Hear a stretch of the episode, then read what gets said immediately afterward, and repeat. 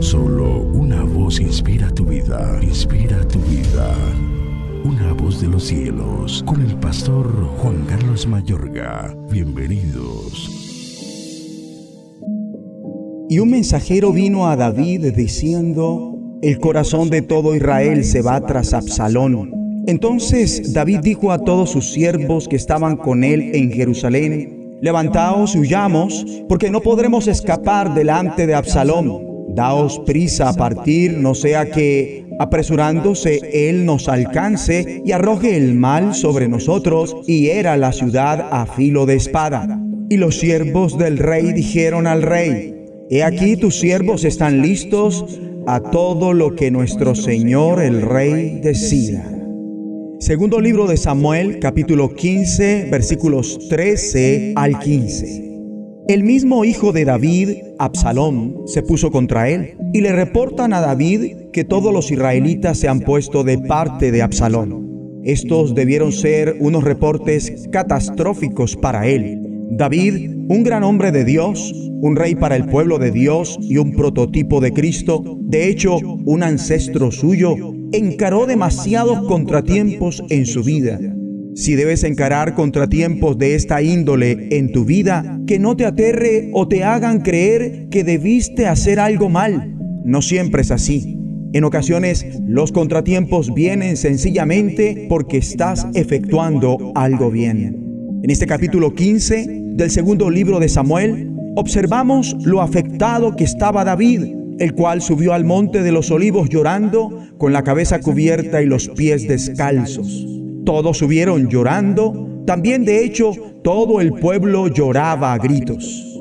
El hijo de David no solamente estaba en su contra, sino que igualmente Mefiboset le fue infiel pese a que David se había desviado de su camino para auxiliarlo. Se queda en Jerusalén porque cree que ahora la nación de Israel le va a devolver el reino de su abuelo. La infidelidad es constantemente bastante desilusionante. Ya en el capítulo 16 vemos a Simí que profería insultos tirando piedras y maldiciendo a David. Sin embargo, David no busca venganza, sino que elige dejar el asunto en manos de Dios. David y quienes lo acompañaban llegaron fatigados. Cuando escudriñamos todo lo que tuvo que atravesar David, no es de maravillarnos que se encontrara en verdad fatigado. Mi amigo y amiga, la vida en Cristo jamás está libre de contratiempos, llanto, aflicciones y desengaños. Pero lo que caracteriza a la iglesia de Dios es su relación con Dios. En medio de sus contratiempos, David ora así, Señor, haz que fracasen los planes de Aitofel. Su oración fue respondida, pero no de la forma que esperaba. Aitofel brinda un buen consejo, pero es repelido. Así que Dios contesta al espíritu de la oración. En medio de su fatiga, David descansó. Descansaron y fueron revividos. Amable oyente, algunas veces, guiado por el Espíritu Santo, debes tomarte un descanso y refrescarte tanto física, espiritual y emocionalmente. No se nos especifica la forma precisa en la que David lo realizó, pero si nos orientamos por los salmos, sabemos que fue a través de su relación íntima con Dios como halló su reposo. Ciertamente David se refrescó emocionalmente con la lealtad de sus amigos Sadoc, Usai, Siva e Itai, quienes le expresaron donde quiera que su majestad se encuentre, sea para vida o para muerte, allí también estará este servidor suyo. Pongámonos de acuerdo y oremos.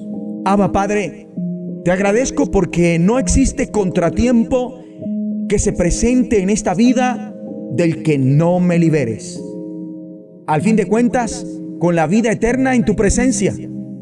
Te agradezco porque entre los contratiempos puedo clamarte y ser refrescado por tu presencia. En el nombre de Jesucristo. Amén de los cielos, escúchanos, será de bendición para tu vida. bendición para tu vida.